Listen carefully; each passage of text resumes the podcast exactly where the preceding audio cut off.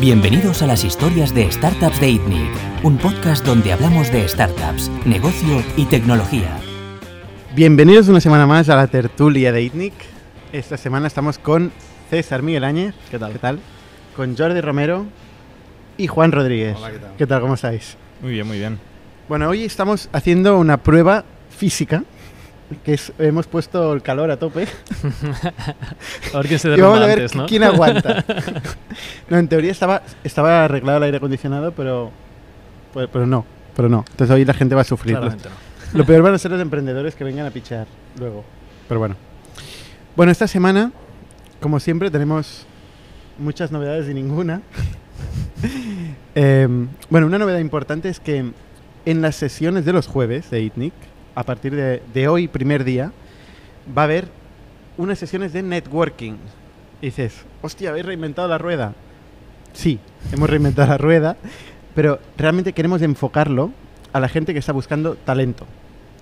Em, la verdad es que una de las cosas que más nos mencionan muchos emprendedores es que les cuesta mucho encontrar cofundadores, gente con quien empezar negocios, los primeros hires, CTOs, sobre CTOs, clásico, pero también CMO, ¿eh? Un poco todos los perfiles, eh, director comercial, ¿no? Estas primeras figuras que se incorporan en una startup, ¿no? Entonces, em, lo que se nos ha ocurrido, a nosotros que tenemos muchas ideas aquí en ITNIC, em, es... No generalices. No, es verdad, soy yo, de las ideas. Em, es básicamente crear un espacio donde eh, en la cafetería, previo a este evento, la gente pueda venir y pueda encontrarse con otra gente que está en esta situación de fundar startups, ¿no? Y pueda, tenemos, tenemos varias mesas, una mesa para, para fundraising, una mesa para talento, la gente se puede sentar y hablar con otra gente que está en la misma situación, ¿vale? Entonces, bueno, eh, no garantizamos nada, simplemente metemos las mesas y os ofrecemos cervezas, que no es poco, pero a partir de ahí cada uno tiene que hacer el esfuerzo y hablar con gente. ¿Tú has ido nunca a un evento de networking? Yo he ido a eventos de networking. Se me da fatal, se me da fatal. O sea, con el tiempo se me ha ido dando mejor. Pero Has dejado de ir. y he dejado de ir. Cuando lo he dominado, lo he dejado de ir. He no, pero realmente ahora me funciona. O sea, ahora es más inbound. Yo es que hago inbound en todo, ahora mismo. Entonces voy a un evento y me viene gente, cosa que antes no me pasaba, evidentemente, ¿no?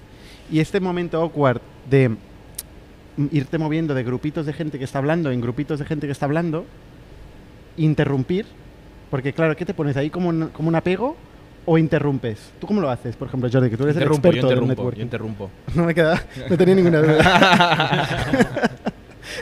¿Y qué, qué- qué dices, por ejemplo? Ostras, eh, depende de la conversación, me meto. Me meto en una conversación ahí. De golpe. Si, si la escucho, la última frase y tal, ay, ¿quién es esto? ¿O qué- de, qué, de qué empresa hablas? No sé qué. Y te metes ahí y vas hablando. Interrumpes. O sea, tu estrategia es te- interrumpir. Te metes, te metes. ¿Alguna vez te ha salido mal esto? A ver, sí. A veces es. No, lo que a veces pasa. Estoy pensando en un evento tipo el Saster la semana pasada, ¿no? Eh, que hay un grupito de amigos que están hablando de sus cosas, que no están haciendo networking, y sin querer te metes ahí y no pintas nada.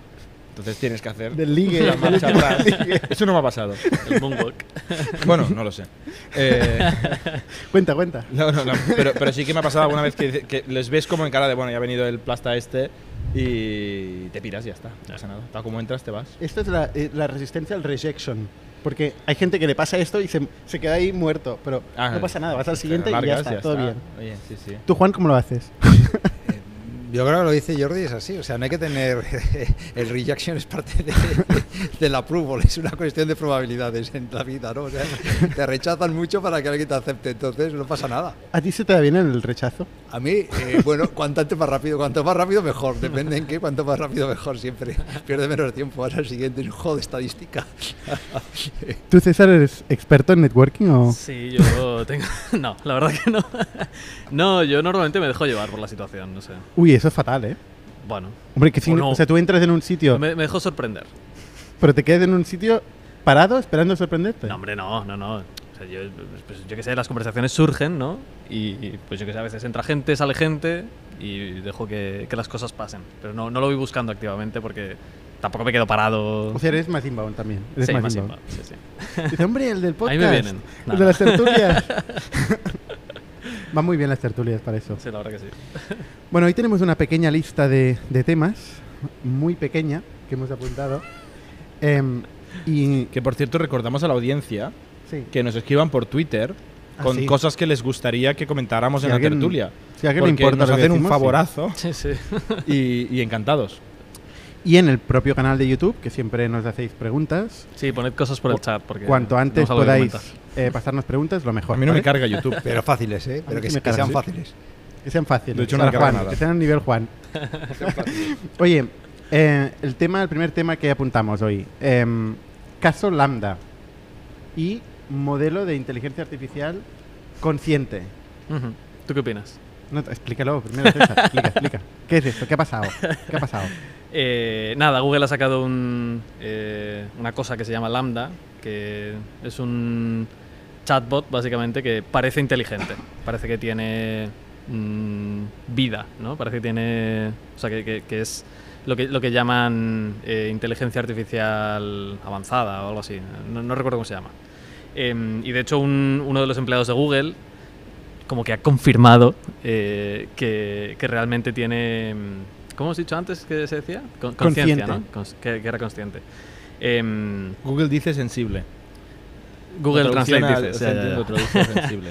Em, Es que no es solo consciente, ¿eh? o sea, sensible tiene sentido, que tiene una sensibilidad. Sí, no, o se sea, realmente a- parece que estás hablando con alguien de verdad. Y tú, tú lees los logs de- del chat y Sensible asusta en un español poco. en inglés. Sí, no, en sentient, Postfriend. sentient en inglés, sensible en español o consciente, no lo sabemos. Sí. Em, nada, eso, tú lees los, los logs del chat y realmente parece que, que es una conversación entre dos personas. Em, y- Incluso puede superar algunas que yo he visto. Desde luego que sí. Desde luego que sí. Eh, y Es nada, más, este- vamos a sustituir esta tertulia por una y no va a ser complicado. nadie se dará cuenta. bueno, ¿y- Em, y y, pasó? nada, un empleado de Google aparentemente ha, eso, ha confirmado como que realmente tenía inteligencia, eh, el bicho este, em, y le han suspendido empleo y sueldo. que, bueno, no, no sé, no sé qué quiere decir, pero es, es- es lo que ha pasado. Pero no lo han echado. O sea, en Estados parecido. Unidos el concepto de suspensión, suspensión de empleo y sueldo existe. Yo no tengo ni idea. Eh, Juan, nos existe. puede, nos puede ¿Sí? explicar. Sí, existe.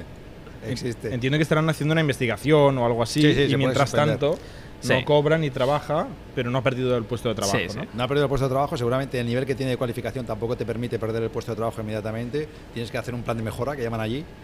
Y en Performance tres, Improvement Plan. sí, y en tres semanitas el plan de mejora no suele acabar siempre con una recomendación. Pero hay que hacer el plan de mejora en determinados puestos y este es uno de ellos. ¿Ah, sí? Sí, depende del puesto, en otros no. El puesto puede ser at will o puede ser con plan de mejora, depende. O puede ser un puesto más alto y entonces ya es otra historia, ¿no? Pero normalmente son at will o con plan de mejora. Este es un plan de mejora, imagino. Vale. Pero, o sea, ¿y, pero, ¿y qué? ¿Y este al- algoritmo? ¿Tú lo has visto? ¿Lo has probado? No lo he probado, he visto los logs. Em, la realidad es que lo más probable es que no tenga eh, concien- consciencia eh, este, este algoritmo. Al final es, es un pattern matching muy avanzado eh, y muy bien entrenado y te puede dar la sensación de que lo que está diciendo realmente hay, hay algo pensándolo detrás, pero lo que está haciendo es coger mm, millones y millones de, textos que existen eh, y pues machear lo que tú le dices con posibles respuestas y al final te da la- la que probablemente más sentido tenga, ¿sabes? Es que tener conciencia es un término muy, eh, muy ambiguo, ¿no? Ujú. ¿Qué quiere decir tener conciencia de algo? O sea, eh, puede tener conciencia y no tener racionalidad, Bueno, al final yo creo que es... que son dos cosas diferentes, ¿no? Yo, yo me imagino que se refieren a... eh, ¿Es una inteligencia que se percibe a sí mismo como lo que es? O sea, al final esto es una capacidad que tenemos los seres humanos. Eh, y por las respuestas que da realmente lo parece. O sea, le hacen preguntas rollo... eh, ¿Y cómo te sientes con respecto a esto? Y te contesta. Y te contesta con sentido. Y es que realmente parece que estás hablando con alguien. Em, Nosotros aquí tuvimos una tertulia con, con Hilario Tomé, hablando de la General, Pur- General Purpose AI, eh, la, la inteligencia de propósito general, y nos, ya no la, ya no la conciencia, sino la inteligencia de propósito general, y nos decía que era ciencia ficción pura, que estábamos igual a decenas de años lejos de esto. O sea, esto es muy sensacionalista, es el típico tema que, que está la prensa diciendo, ah, eh, y no, y lo publican. Yo creo que nada más, más que eso, ¿eh? O sea, yo creo que estaba leyendo Stanford Researcher, eh, un, un experto de Stanford, dice que este, esta conciencia AI, como mínimo, 50 años away. O sea que- Estas predicciones también son un poco. Bueno, todo. 50 años. eh, pero- Pero yo lo que no entiendo de Todos este, muertos. este show de, de decir, Los que hacen "Oye, la predicción, digo. Con lo cual no hay que, no hay que dar explicaciones. 50 años largo me lo fías, ¿no? En fin. em, Hablando de inteligencia artificial, eh, no sé si habías acabado con el tema de Lambda. El otro día tú y yo estábamos hablando, porque yo puse un rant en Twitter, de que estaba hablando con unos VCs que me dicen, sí, sí, nos movemos muy rápido, vamos a charlar y tal. Y digo, vale, aquí tienes un enlace con mi Ah. calendario, que haces un clic y puedes coger un- una reunión en mi calendario y, y doy un calendario hasta las 12 de la noche, con lo cual es muy fácil encontrar huecos. Y me dice, perfecto, al instante me contesta el email, ¿no? Desde el móvil, perfecto, pongo en copia a mi Executive Assistant para que busque un hueco. Pasan 48 horas y no me contesta el Executive Assistant. y además te dijo, somos muy rápidos. No, no, claro. Nosotros". 48 horas y no me contesta.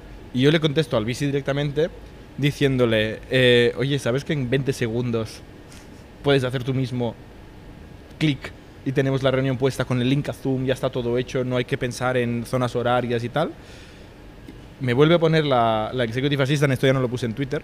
Me dice, ¿cómo te va el jueves a la una y media, el viernes a las 2.40, el viernes a las cuatro y media? Y hostia, pues ninguna de estas me va bien, pero aquí tienes un link que si haces clic, tal. Y te lo explicaba y tú me decías, estás hablando con un AI. Estás hablando con una inteligencia artificial. Y lo Buah, peor es que ser. no estoy seguro. Estaba súper enfadado, tú estabas súper enfadado. Y digo, a ver, esto es una startup en la que han invertido y están obligados a hacer dog, dog fooding. Y no lo tengo claro. Porque, o sea, creo que un humano mm, es más listo que esto. ¿No? O sea, que es muy sencillo usar el link. Realmente es muy sencillo. Y el único que puede no entender esto es un robot. Pero este es el concepto del secretariado. O sea, hay gente que nos escribe mails. Escríbase. Tú mandas Antes notas, era tú así, mandas ¿no? notas En de el voz. 2022. Bueno, tú, Yo no Juan, conocí- yo tú, no Juan, lo has conocí ese vivido mundo. esto. ¿Tú, Yo no- tú- yo tú no has tenido conocí- yo nu- secretarios? Yo no, Nunca, ¿eh? nunca. Yo no he tenido nunca secretarios. Nunca. Nunca he tenido ni secretarias, ni nada parecido. No, En los VCs todo el mundo tiene. no, nunca Sí. he tenido. Todo el mundo tiene. Sí, sí. A mí me pasó que. Que, bueno, de hecho me.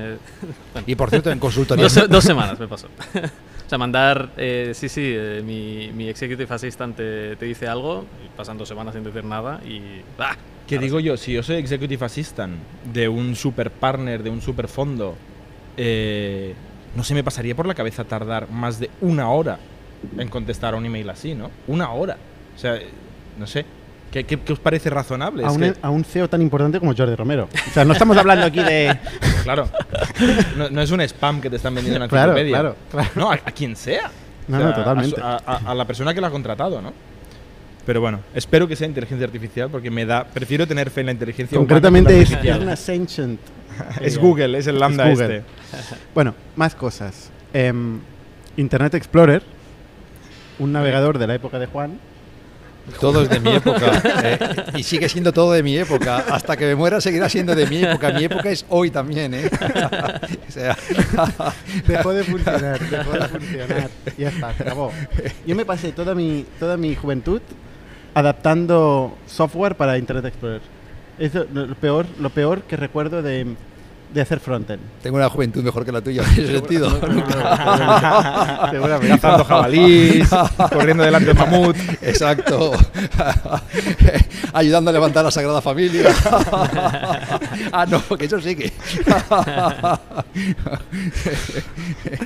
Bueno, esa es ot- otra novedad de la, de la semana, junto que- con Mozilla, que se pone muy estricta con el tema de las cookies. Ya por defecto prohíbe el tracking, el cross-site tracking de cookies. No sé si lo habéis oído y os produce algún tipo de reacción. Pero, bueno, cambia el paradigma del, del remarketing. Es una, es una tocada de narices increíble. Pero. ¿cuál, cuál es el, O sea, las la cuota de mercado de Firefox? No, es algo, pero al final Google, Mm. que sí que tiene Chrome, está en el mismo camino. El problema es que Chrome lo está haciendo con un abuso de poder claro, eh, que ni GDPR ni nada. Hace su de propio sistema bastante- de... ¿eh? un conflicto de interés bastante fuerte. Conflicto de interés brutal. Claro. Lo hace en teoría para salvar la GDPR, pero luego pone su tecnología propietaria para saber quién está visitando una página web y que nadie más lo sepa, porque la cookie, cualquiera puede usar cookies. Y ostras, como, como gente que hacemos webs, las cookies son cojonudas. Viene alguien buscando tomates, pues la próxima vez que viene le dices, oye, si te habías olvidado de los tomates, aquí están. Es fantástica No, sí. la cookie, es súper útil. Pues tócate las narices, no puedes usar las cookies, tienes que estar Yo ahí esforzándote mucho a espiar a la gente para saber quién era, con lo fácil que era decir, oye, te pongo una cookie de que tú querías tomates. Y, y la GDPR, en teoría, es el que origina todo este follón.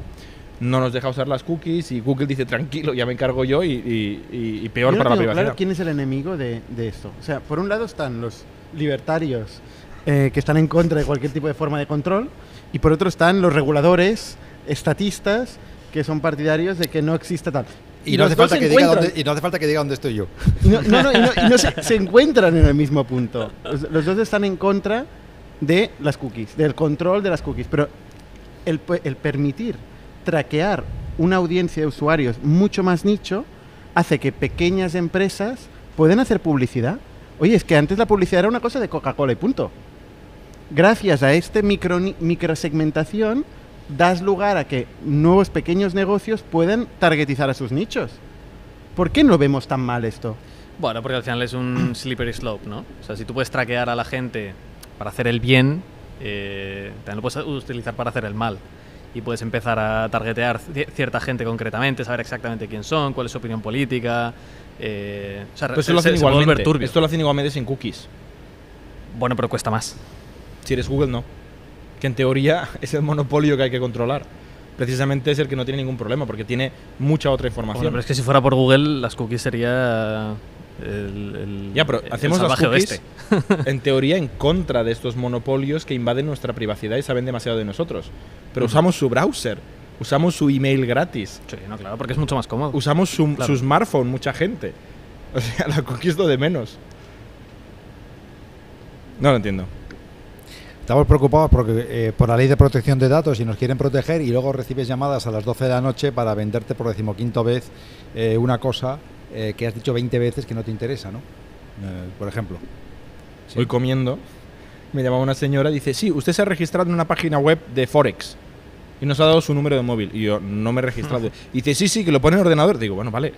Pero yo no me he registrado. O Era Juan Rodríguez.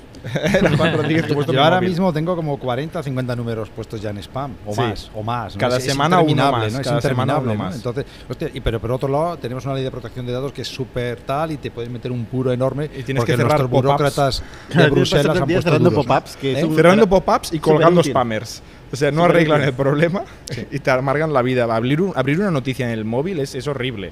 Entre el pop-up, el upsell, el consent. Bueno, Continuo. En fin. Más cosas. Tenemos gente acabar que- poniendo temas en el chat Nos va a acabar la porque visita, ¿eh? No, iba a decir que tenemos gente que intenta regular cosas que no entiende. Eh, burócratas que intentan regular cosas que no entiende, ¿no? Abogados, o sea, estamos plagados de abogados. O sea, realmente, eh, esta es una reflexión general, ¿no? Pero eh, casi todos los políticos y toda la gente que regula cosas son abogados. No entienden nada de lo que está pasando en el mundo de la tecnología, pero lo arreglan todo creando leyes. Ah, y, y así estamos, ¿no?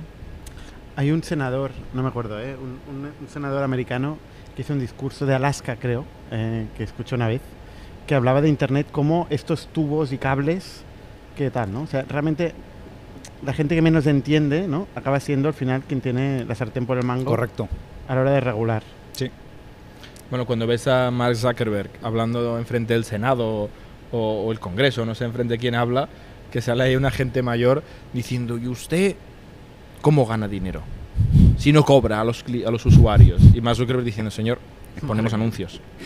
¿Sabes? O sea, después de horas de, de- de comité, le pregunta, ¿pero cómo gana dinero Facebook si no cobran a los usuarios? Y Zuckerberg, con la compostura, la mantuvo bastante bien como robot que es.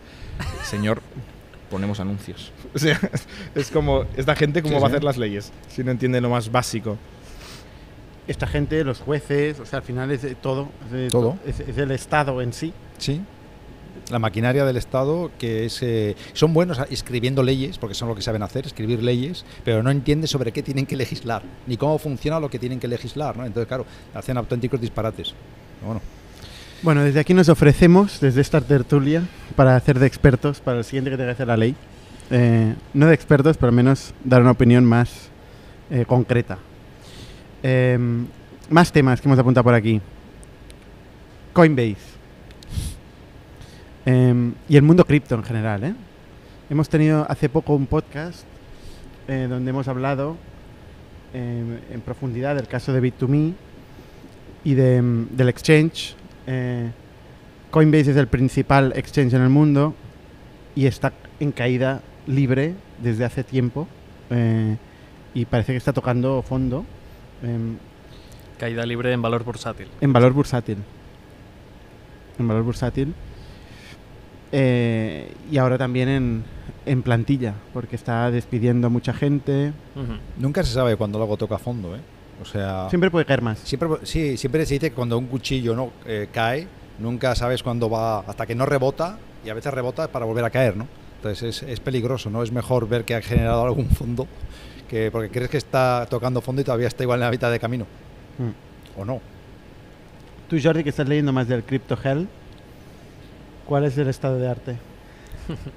A ver, yo creo que Coinbase como negocio no tiene ningún problema. O sea, yo creo que Coinbase es un excelente negocio. Eh, el problema es que está indexado a una industria que es el que la gente quiera comprar o vender o traspasar o, o convertir criptomonedas. Y el problema que está pasando es que en el mercado de, la- de Web3, de, de cripto, eh, no paran de caer palos ¿Por qué? hackeos, estafas, destapas, de, o sea, eh, se están destapando estafas piramidales y luego efectos dominó. Una de las últimas que ha pasado es un concepto que se llama el staking, que es que si tú tienes mil euros en Bitcoin, tú puedes traspasar estos mil euros a, a una plataforma y esta plataforma se compromete a pagarte un 18-20% al año de intereses, que no está mal. ¿No? Y, y Es que suena como cualquier estafa piramidal, ¿eh? pues oye, así, a tope de gente traspasando Sí, sus sí. wallets ahí y iban pagando los 18%.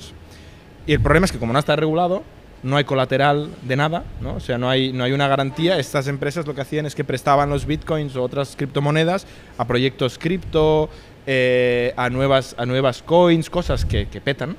Y a medida que petan no vuelve el dinero y la plataforma dice, ¡ah! pf", y cierra el grifo. Y de repente todo el mundo, ¿dónde está mi cripto? ¿Dónde está mi cripto? Y esto acaba afectando a Coinbase. O sea, todo lo que está pasando en el mundo cripto está pinchando todo por todas partes, entre otras cosas, porque es un sistema que no estaba preparado para una bajada en espiral y la espiral está haciendo mucho daño. Porque la bajada de precio, porque sí, porque como es un valor arbitrario, es un valor especulativo, no hay nada detrás del activo de, de- de un Bitcoin o de un Ethereum o de un Ether, si baja porque sí, porque socialmente la gente cree que va menos, empieza a destapar eh, dominos que nadie tenía previstos porque nunca había bajado así desde que se ha creado toda esta infraestructura de, ¿cómo se llama esto? Eh, BlockFi, Mm. eh, historias de estas. Y está petando y, y Coinbase yo creo que lo están haciendo muy bien, pero están pringando. Y los empleados de Coinbase pobrecitos se han llevado un buen recorte. Yo creo que, igual, por aportar una visión igual no diferente o complementaria o sustitutiva, no lo sé. Todo activo eh, puede subir o puede bajar. O sea, la idea de que los activos solamente pueden subir de precio es una idea errónea, ¿no? Cualquier activo puede subir o bajar de precio. Y es más, puede bajar tanto que desaparezca el activo, ¿no? Y hay muchos activos que han desaparecido. O sea que. eh, Excepto el oro.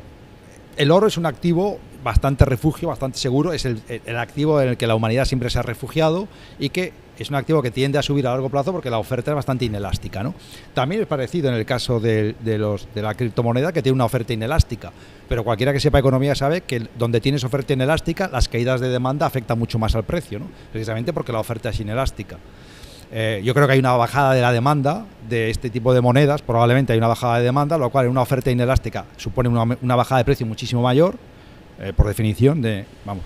Eh, y además, eh, lo que creo que también está pasando, aparte de esta demanda inelástica, es que los tipos de interés están subiendo.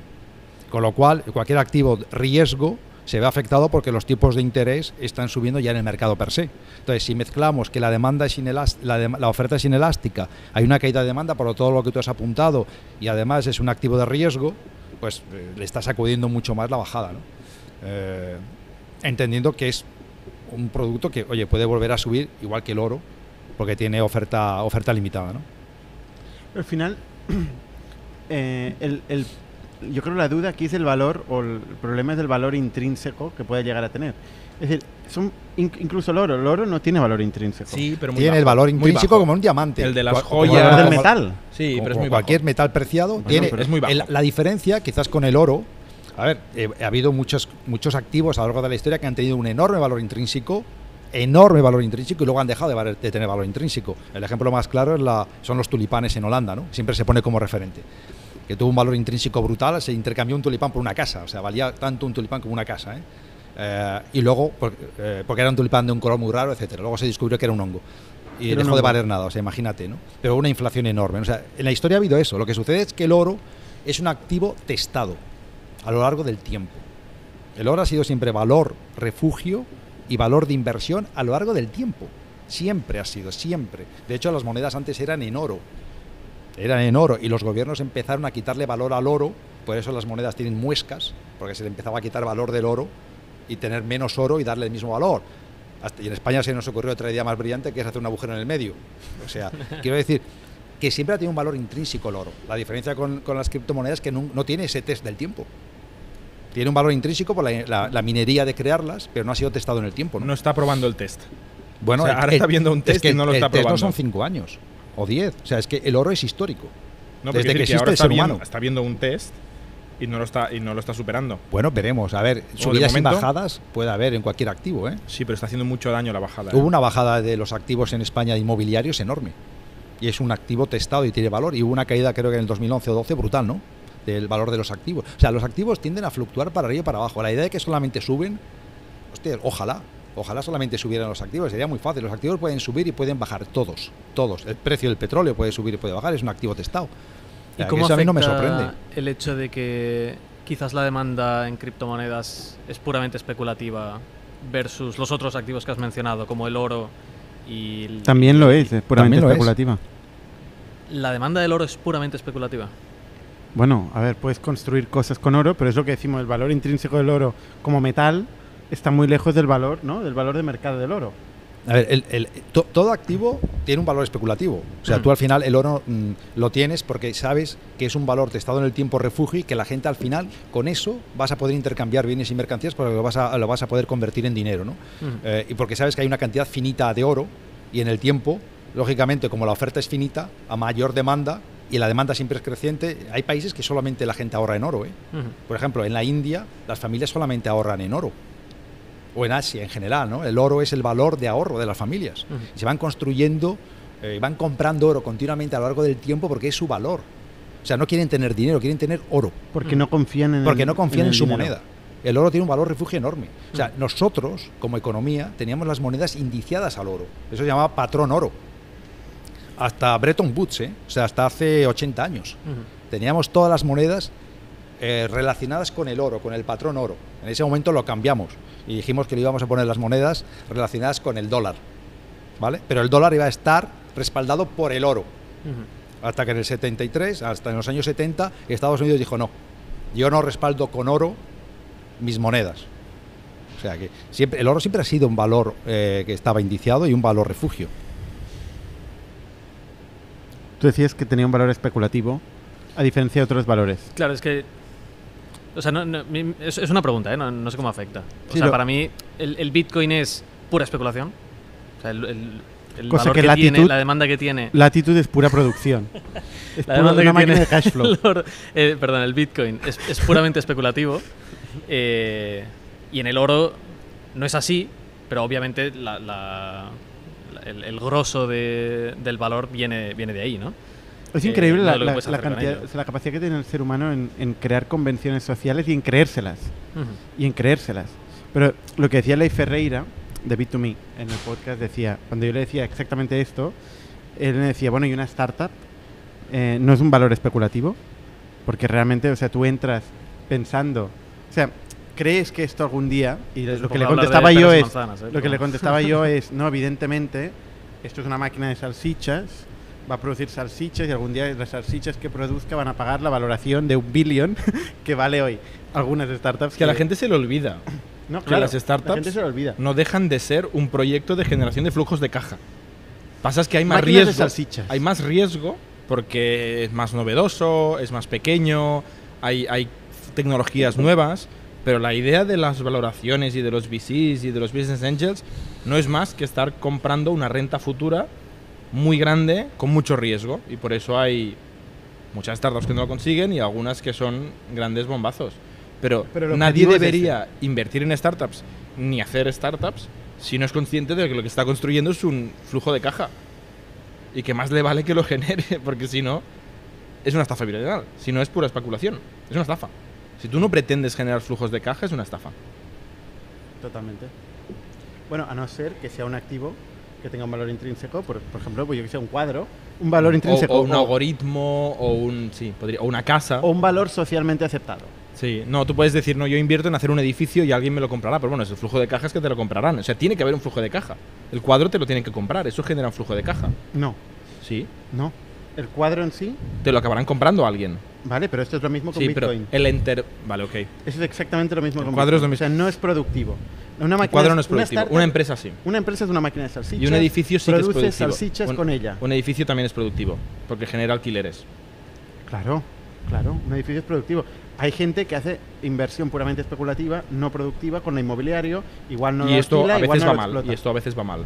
Bueno, eh, eso lo que hace es que, bueno, eh, no haya oferta en algunos mercados, puede ser que no haya oferta. Esto es Un cuadro puede ser productivo. ¿Eh? Un cuadro puede ser productivo. Colgándolos en un museo y cobrando la entrada. alquilándolo. Bueno, es productivo. Vale. Todo No puede es el caso de uso Pero en general, de la exacto, compra igual de que el oro, en general cuadro. no es productivo. Ahora, el valor que tiene un cuadro es porque tú asocias que ese cuadro que está pintado por un pintor tiene un valor y- eh, social que le hemos, hemos dicho que vale X millones, puede valer una fortuna, ¿no? O sea, eh, pero intrínsecamente es un... A ver, es como cualquier otra cosa. Y ahora imagínate una foto del cuadro en un blockchain. y ahí así que se acaba el mundo. Yo creo que ahí es donde tocamos techo. ¿Qué pasó con los NFTs? Los monos estos, eh, ¿cómo se llaman? Los Eh, Board, Board Bored Ape Ape, ¿no? Yacht Club, que llegaron a valer millones de dólares. eh, era una mala señal, ¿no? O sea, realmente en En retrospectiva, retrospectiva, ¿no? cuando la gente paga 4 o 5 millones de dólares por un certificado Porque es algo que- escaso, es algo escaso y entonces algo limitado, con oferta limitada, y si hay demanda, cualquier producto con oferta limitada, ¿sí? O sea, oferta inelástica. Tú lo veías normal, que la gente pagara 5 millones Veo de dólares. normal que pueda subir mucho y veo normal que pueda caer mucho y muy rápido porque es de- porque tiene la oferta elástica, inelástica, hostia, sí, porque tiene la oferta inelástica. Entonces, cualquiera que como, no- como no puedes producir más, si sube sube muy rápido y si baja baja igual de rápido. Lógico. Bueno, todo esto viene de Coinbase eh, y los layoffs, ¿no? A Em, las patatas no le va a pasar eso, que va a subir rápido y va a bajar rápido. Porque, tiene- porque no tiene una oferta inelástica, ¿no? Pero cualquier producto de oferta inelástica le va a pasar eso siempre. El problema es que la unicidad de este activo era muy teórica, porque es el certificado de una foto digital que, que puedes compartir. O sea, realmente lo que era único no existía, era humo. Es como si te digo, este átomo de aquí, de Claro. aire, este es tuyo. Pero eso es lo que y vale un vendían, millón de eso es lo euros. que vendían, y Y, eso tú los- me dices, pero espera, ¿cuál es? Eh, Pero eso es lo mismo que el Bitcoin, ¿no? Que es una oferta limitada, ¿no? Va a haber tantos, ¿no? Y, ta- y se tarda tantas Sí, horas pero- de, minería, etcétera. Entonces, eso es lo que hace que el activo tenga ese valor, si no, no lo tendría. Si cualquiera pudiera hacer mañana un Bitcoin rápidamente en su casa, valdría nada. Cero. Precio cero. todo, ¿Quién todo paga el mundo lo puede hacer con suficiente computación. Y hay un número máximo que puede llegar a Sí, hacer. sí. ¿no? Bueno, Sí, hay sí, eso una, es lo que una limitación sea física. Ah, hay no, no, sí. Está capado. El caso de Bitcoin. eso es lo que da valor. cryptocurrencies no. Es No- el caso de Bitcoin, ¿eh? Eso es lo que le da valor. Bueno, no es lo único que le da valor porque hay otras cryptocurrencies que no tienen un valor máximo. Y no, no tiene que haber un valor máximo para que tenga valor. Lo que sí que tiene que haber un mecanismo de control de la impresión o de la... o- ¿no? cuanto más lo puedas y, y más limitada sea la oferta, más valor tiene. Mm, puede ser. No necesariamente. Y si mañana Yo te puedo hacer un dibujo que solo será mío, y si será mío y seguramente no le darás mucho valor. Si será muy y Si limitado. mañana descubrimos que hay un mogollón de oro en un sitio, el precio del oro ya ves cómo baja. Puede ser. Pero en cualquier caso hablamos de Coinbase. y de los layoffs de Coinbase y de lo que está saliendo en la prensa, que a mí me da que pensar, ¿no? Porque sale en la prensa, pues, la gente está criticando muchísimo Coinbase, pero muchísimo, ¿no? Eh, en el sentido de que dicen, hay empleados que dicen, estamos siendo gestionados por eh, niños. Estamos tomando decisiones, abrieron India, ahora cierran India, eh, ficharon a mucha gente, fichaban gente, ni sabían por qué, no les daban ni, la- ni, ni lo que tenían que hacer. Ah, Supuestamente, lo que dicen, según que empleados, que nunca se sabe quiénes son, siempre hay anónimos de empleados que cuentan cosas y que parece que todo sea una mierda. O sea, dices, oye, tú mm, escuchas eso y dices, joder, eh, Coinbase, vaya mierda. Y resulta que, bueno, es una empresa que, Lo han hecho muy bien. que factura más de 7.000 millones de euros. ¿eh? Y, y- y gana dos, o uno y medio. Billion. Estamos hablando de billion. Que yo hay, o sea, nosotros casi facturamos eso, pero todavía no. Quiero decir que no está mal el crecimiento que ha tenido, ¿no? Venía, ve- venía en un crecimiento espectacular. Em, pero de golpe todo es una mierda. Y eso pasa un poco en el mundo de las startups, ¿no? O sea, tú, cuando creces a este ritmo, tú hablas con una persona cualquiera eh, y puede llegar a decir, oye, esto es un caos, no se enteran, ¿no? Todo mal, ¿no? A veces hay gente que lo dice de Factorial en este caso. No sé si en Camalún pasa. No, en Camalún no pasa, en Camalún no pasa, no Pero va a en, Factorial, en Factorial hay gente que lo dice, ¿no? Que, hostia, eh, que, que es todo caótico, ¿no? Y la verdad es que tú pasas, o sea, como founder es, es- es curioso, porque tú pasas de escuchar gente que te dice, oye, ¿cómo lo estáis petando? ¿Cómo tal? Todo, ¿no? O sea, que, que tiene una, una parte de la información y pasas a, esto es todo un caos, no hay nada que funcione, ¿no? Pasas de un extremo al otro. Y la verdad es que ni una cosa ni la otra, ¿no? La- ni una cosa ni la otra, o sea, ni, ni lo estamos petando, ni todo es una mierda, ¿no? O sea, hay cosas que funcionan y cosas que no funcionan. Cuanto más variabilidad, más crecimiento, más contratación, más dificultad, más problemas y más tal. Pero, oye, que, que todo es una mierda. Y luego se van a lo personal, a Dominem, ¿eh? con, con Armstrong, el fundador de, de Coinbase, y dicen lo típico, hostia, el tío se compró una casa en Bel Air de 130 millones de euros El, cla- el y está encerrado en su casa. el mansión. del, del criptomonedas, ¿no? Exacto. Hay que buscarle un mote a, a Brian Armstrong. A mí me parece fatal que la gente se meta en lo que hace este señor con el dinero que se ha ganado él, que nadie le ha dado. Ha montado una empresa, la ha puesto en la bolsa pública, además, que ni siquiera ha enredado a alguien. Está ahí la gente tiene todos los números, han decidido comprar acciones. Él tenía muchas, se ha vendido unas cuantas. Quizá ha pedido una, una- una hipoteca para comprársela, pues oye, enhorabuena. Hostia, no tío. creo, ¿eh? De hecho, muchos, muchos founders de empresa pública no venden, y lo- la mayoría de hecho no, no venden nada y todo lo que hacen lo hacen con deuda, porque fiscalmente es mu- mucho más beneficiario. Pues esto es una putada ahora, porque el colateral se le ha ido un poco al traste, ¿eh? Con lo cual, quizá cuidado, que le estamos vacilando y en realidad es un señor con un problema muy grande y una casa muy grande también. Pero que en cualquier caso que haga lo que quiera, ¿no? O sea, qué manía de, de- de la envidia esta que, que genera todo. A mí, No vamos a revelar la casa que tiene al lado Romero, en Bel Air. ¿tú sabes lo que me cuesta 12 jardineros, los marineros para los yates, el helicóptero? A es Romero le llaman es The. Prince of Air. Es un follón, ¿eh? Gestionar, gestionar la mansión, tío, no es fácil. Prince of the Champa, The. Prince of Air. Sí, sí.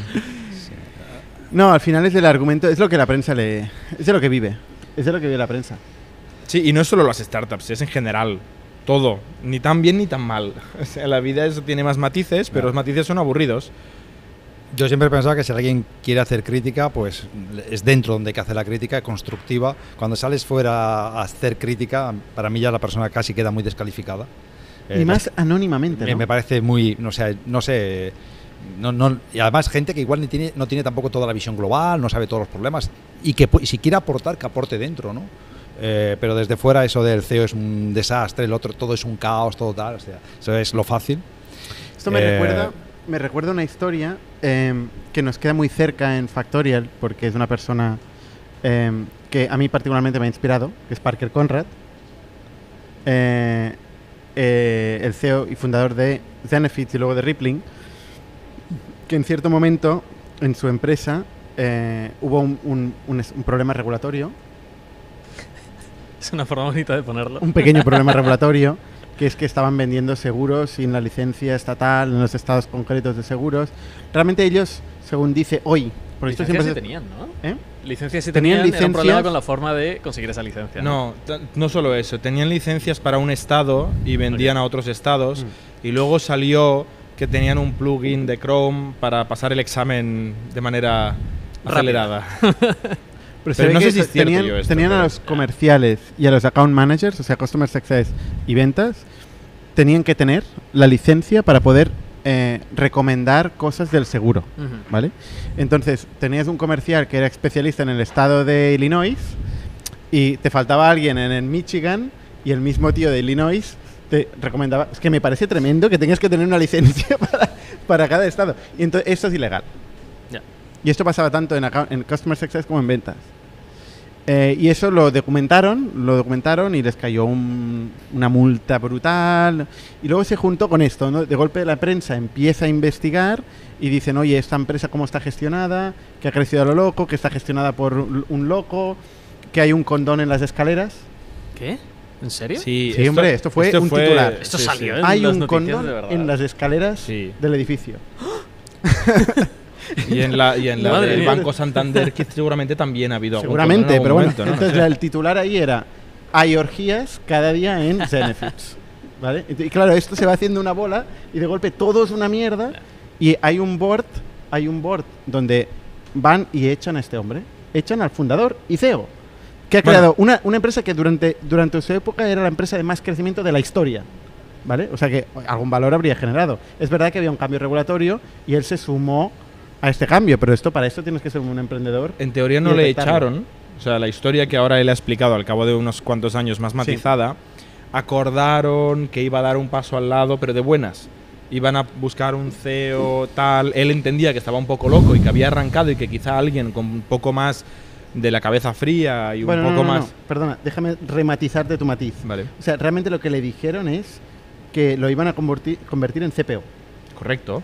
Y dejaba que viniera una persona, CEO, para representar Exacto. la empresa y Pero tal. claro, él dice, a ver, yo soy el fundador y el CEO. Yo no me voy a quedar ahora aquí con un tío que va a entrar por encima mío y me voy a quedar aquí pudriéndome.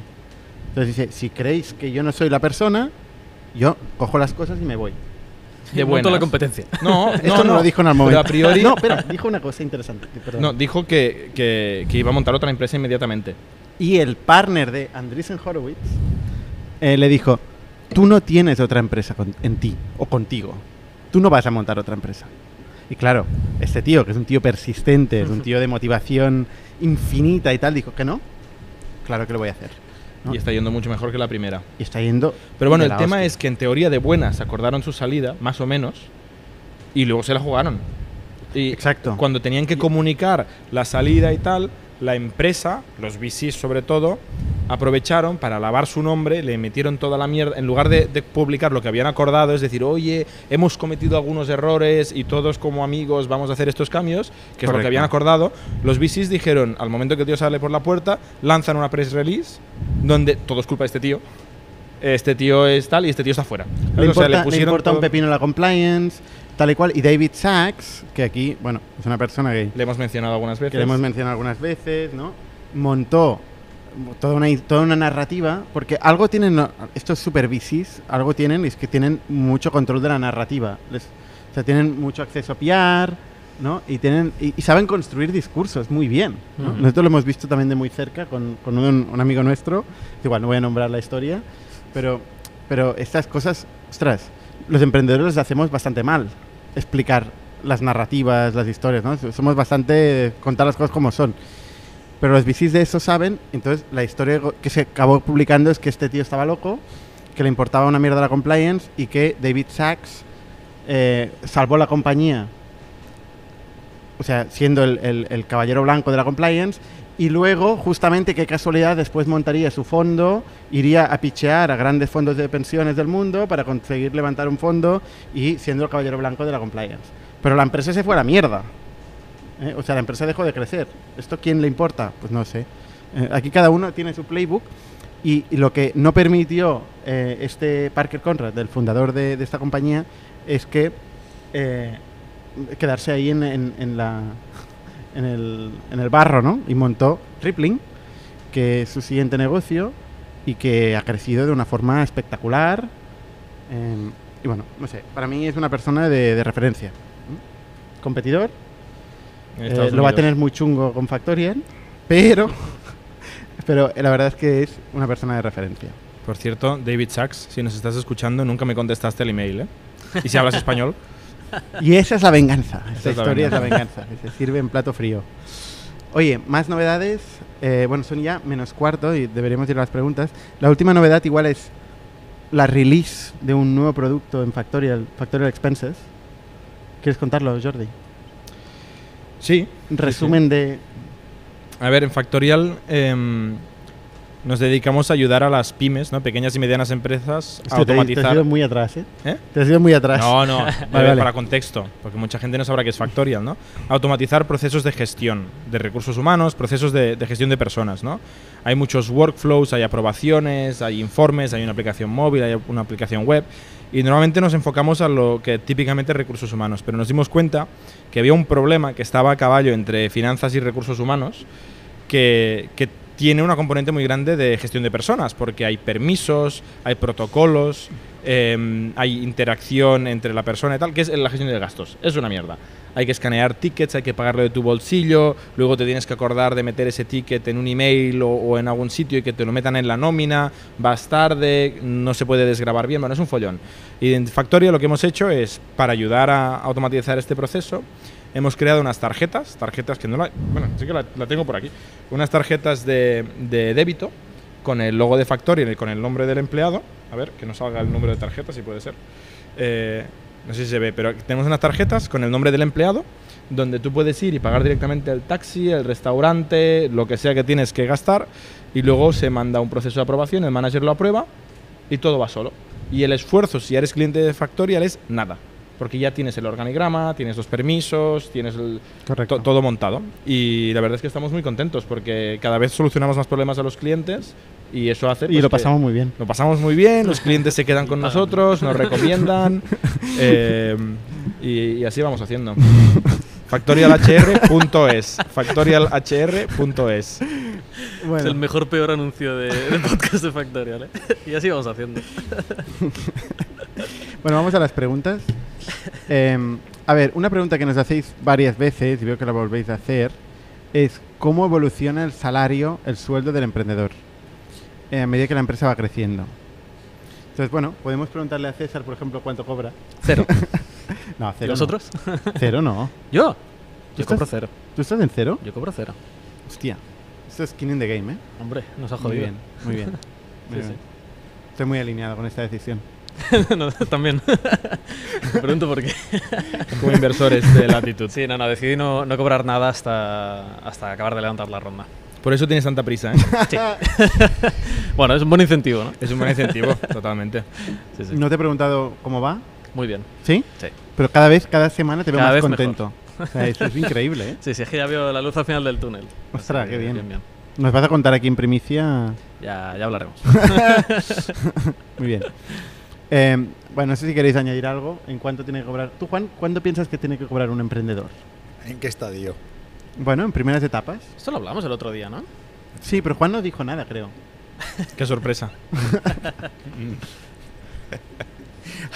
A ver, en una primera etapa, poco probablemente. A medida que va creciendo la compañía, eh, depende del tamaño de la compañía. Yo creo que hay que pagar bien a la gente, con talento, y el emprendedor es la persona con más talento, en teoría, de la, toda la compañía. ¿eh? Entonces, hay Pero, que, pero tiene el upside en el equity, ¿no? depende del upside que tenga en equity. No es lo mismo un emprendedor que tenga, no sé, un 40%, un 60%, un 30% o un 10%. O sea, depende del upside que tenga en equity, etcétera. Pero sí, es un paquete global, pero al final... Yo siempre mantengo una tesis que creo que alguna vez lo he compartido contigo, ¿no? Es la del, la del CEO, es tres veces el segundo sueldo. Más o menos. ¿no? Eh, y es una tesis que yo siempre he usado eh, y se usa mucho, yo creo que en Estados Unidos. Es, eh, Lo bueno es que el CEO elige quién es el segundo. No, no, Entonces- no, pero yo, o sea, el CEO es una persona muy importante de una compañía. ¿eh? Estoy de acuerdo. Y en una etapa de fundador, mucho más. O sea, es una figura clave. O sea, no, no, no, no creo que pagarle poco al CEO No, yo creo haga un, final. favor a la, haga un favor a la compañía. Totalmente. Vamos, aquí veo nadie interesado en ¿Qué, esta obje- conversación. qué objetivo. ¿Qué objetivo es que No, pero al final lo que tienes que conseguir es que mm, el, el CEO o cualquier persona, o cualquier fundador o cualquier persona del, del comité de dirección no, no esté pensando en no, no tengo para comer, ¿sabes? O, o necesito, necesito liquidez. Y por mucha equity que tengas, necesitas el líquido para vivir. Entonces, si tienes al CEO pensando en ese tipo de cosas, no está pensando en la empresa. O sea, el- para mí el, el threshold es ese, es cuánto necesita el, el- el founder para vivir, se le paga Para vivir eso. tranquilo. Vivir no tranquilo, vivir bajo sí. un puente, sino Exacto, vivir tranquilo. exacto, para El problema es vivir que el- sin preocupar. El modelo de, de supervivencia o el mínimo de supervivencia va cambiando con el tiempo. Sí. Pero bueno, al Sí, sí. final. Yo, o sea, yo lo confirmo, va, va cambiando. Cuando tenía 23 años y vivía en casa de mi padre, sí, sí, necesitaba obvio. 100 euros para cervezas. Sí, bueno, pero al final cuando empiezas, pues más o menos puedes decidir eh, el nivel de vida que llevas ahora mismo es el que te hace estar tranquilo Claro. eh, y, te, y te pagas eso. Al final según vas levantando rondas o según va progresando la empresa, Los pues jardineros, ir- el yate, mejorando. esto pero- no se paga solo. Sí, la, la semana pasada Sí, ya lo hablamos eh, esto. em, compartimos un, un link eh, que es básicamente un post de Christoph Jans de Point Nine, donde tiene una tabla y explica las fases y los salarios que recomienda, que está bastante bien, la verdad. Vale, ¿qué más? Antes de otra pregunta, solo quiero contestar rápido sobre el tema de la tarjeta, que preguntan si sirve para desgravar tipo COVID. No. Esto es para gastos de empresa, ¿vale? No, no para retribución flexible. Eh, y otro que dice esto ya lo hacen los de Pleo, sí, es parecido. Pleo es más potente, típicamente Pleo va a empresas que tienen más empleados, más complejidad. Nosotros hacemos una cosa que es muy sencilla de adoptar para empresas más pequeñitas, que son las que tenemos en Factorial típicamente. y pero que es- está incluido con toda la otra funcionalidad de Factorial. ¿vale? Pero sí, es como un mini Pleo integrado, si lo quieres entender así, pero no tiene nada que ver con COVID. Vale, ¿cómo se llama el software de calendario que usa Jordi o que habla Jordi? Bueno, hay muchos. El más famoso es Calendly. Yo concretamente uso uno que se llama Savical. Buena suerte encontrando esto en Google. Y luego hay uno muy famoso que se llama cal.com, que es open source también. Mixmax es otro que Bueno, está- hace muchas más cosas. hace más, más cosas. Calendly es una historia es más chulísima. ¿eh? Es una historia de empresa de 0 a un billón, si no recuerdo mal. Que los O a 100 inversores, millones. Los inversores rechazaron muchas veces. Sí. No sé- no recuerdo si llegó de 0 a 100 millones o de 0 a un billón. Bueno, fue una historia de éxito brutal. Cero financiación levantada. eh, y 100 millones. 100 millones, sí, sí. Un billón me he flipado aquí. pero, pero un crecimiento muy, muy relevante sin financiación. Yo, yo siempre busco esas historias. para mí la, la eficiencia en el capital, en el uso del capital, me obsesiona. Con lo cual me encanta escuchar las historias de la gente que lo ha hecho, ha conseguido crecer sin capital. Em, a ver, ¿qué más? ¿Cómo participar en el networking de forma remota? Pues está jodido. Eh, no, no, no, no se puede, no se puede. no Mensaje un poco más optimista, hombre. Pero bueno, vamos a pensar ideas. Yo como pienso muchas ideas. Algún día se me ocurrirá cómo hacer esto también en remoto. Hacerlo eh, descentralizado, ¿no? Poner un zoom ahí, ¿no? Con salas. Bueno, puede ser, puede ser una idea. ¿El qué? Bueno, un nuevo tertuliano, un nuevo tertuliano. Dani. se está uniendo a la tertulia. Lo que puede hacer la gente, Interviniendo. os suelto una idea, que los que no vivan en Barcelona, que se mm, junten en un sitio, se pongan el streaming y hagan networking ahí descentralizado. Exacto. está. Streamings, llamamiento a streamings locales en Claro. distintas ciudades. Claro. Busquéis a alguien que lo lleve en cada ciudad y ya está montado. Pues mira. Ya. Vas a ser el responsable de montar este sistema. vale, luego Santi González dice, el de atrás de la derecha se ríe. Genial. Eh, ¿Qué más? A favor o en contra de la abusiva legislación fiscal de España. No entraremos ahí. Eh, ¿qué, no hace opináis, falta No hay tiempo, no hay tiempo. vamos. O sea, eh, ¿Qué opináis sobre la política de competencia de Amazon eh, con sus sellers? Este también es un tema recurrente. Eh, ni idea, o sea, no sé, no, ni idea. Eh, ojo con, con las plataformas. Una cosa que los inversores miran mucho, nosotros también en las primeras etapas, es el riesgo plataforma. ¿eh? O sea, el, marketplace de Amazon no es un derecho divino. Está si te metes ahí, pues le das las gracias a Amazon y si Amazon decide que, que no te va a ir bien, úsalo tácticamente, con mucho cuidado, exacto, o sea, eh, no- pero no intenta salir y sacar a tus clientes de ahí como puedas, cuando puedas. correcto. ¿no? Un saludo desde Premia. Mira, muy bien. ¿Algún día habrá un hub de ITNIC en Madrid? Esa es una pregunta que nos hacen. eh, y de hecho, está en el roadmap, como todo. Todo está en el roadmap. ¿Cómo se pronuncia ITNIC en madrileño? ITNIC, igual, igual de mal. igual de mal. Eh, ¿Qué plataformas, canales, revistas utilizáis para estar informados? Eh, pues yo La uso newsletter de ITNIC. newsletter de ITNIC, la tertulia de ITNIC. Yo realmente live me informo aquí de cosas. Eh, evidentemente, y yo tu- utilizo Twitter eh, para, para casi todo. Soy un lector de Twitter desde siempre. No sé si tenéis algo más De Information. de information. Hacker. News. Hacker, Hacker News. News. sí, cosas de todo tipo de. Sí, prensa económica. da Newsletters. Tú lees muchas newsletters. ¿Concreto? Me- bueno, cosas que me gustan de pues, temas. HBR me gusta. HBR. Sí. HBR. ¿Cómo no? Harvard Business Review. ¿Cómo no? Hay alguien que se queja del oro que se llevaron, que se llevó España de América. Seguramente alguien de América. Tranquilo que no nos lo dieron a nosotros. Y no podemos hacer nada ni tenemos ninguna incidencia directa en ello. ¿Las criptos son una estafa? Preguntan. Bueno, Algunas sí, otras no, ¿no? Como los pimientos de padrón. eh, ¿qué más? ¿Qué ventajas pueden tomar las startups en esta situación? Eh, ¿En qué situación? Sería la pregunta. Ya, es que lo, lo preguntaría cuando estábamos hablando de algo. Ya, pues ya, eh, too late. Em, los de la narrativa eran los emprendedores. Em, esto ya no, no sé, he perdido contexto. ¿Qué significa esto de la narrativa son los emprendedores? Lo Los de la narrativa eran los inversores de la empresa de la que hablábamos. Los que hicieron la narrativa en contra del fundador de Parker Conrad, entiendo yo. Sí, la importancia de controlar la narrativa, ¿no? La historia, el relato que dicen los Eran los políticos. inversores los que, los que hicieron una narrativa que jodieron al emprendedor. Sí, el relato, ¿no?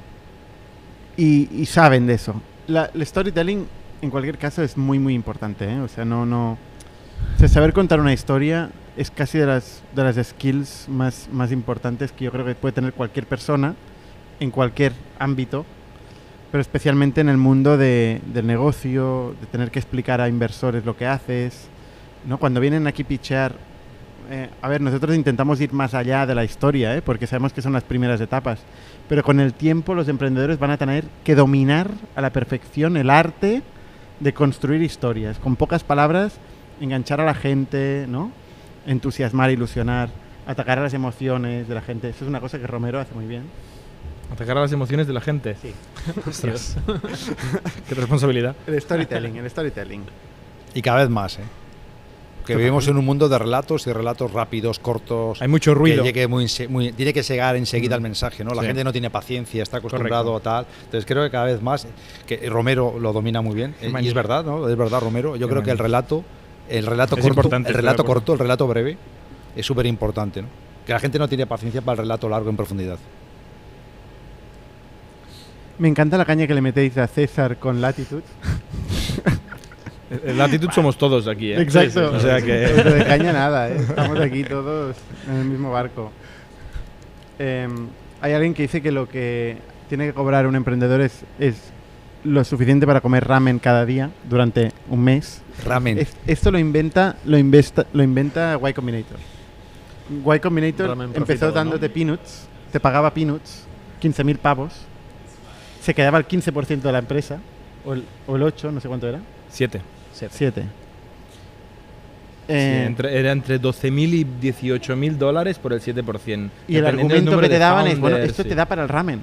Sí, para el ramen que vas a comer cada día. ¿Y dónde duermo? Ah, El ramen. en, la, en la tacita del ramen duermes. Porque San Francisco es muy barato el alquiler ahí. Y, y nada. Ahora pagan un poco más. Ahora pagan un poco más. El mercado les, les puso un poco más a sitio. Pero bueno, tú hablaste con Y Combinator, ¿no? Eh, ¿eh? ¿Qué? No sé, no sé. Tú siempre has estado muy atado a Y Combinator. No sé si Sí, has llegado sí. a hablar o no. Eh, hablar, ¿qué decir? ¿Los conociste? ¿Conociste a No, alguien He de Y conocido a gente de Y Combinator. Sí, sí. ¿Y te ofrecieron pagarte el ramen? No.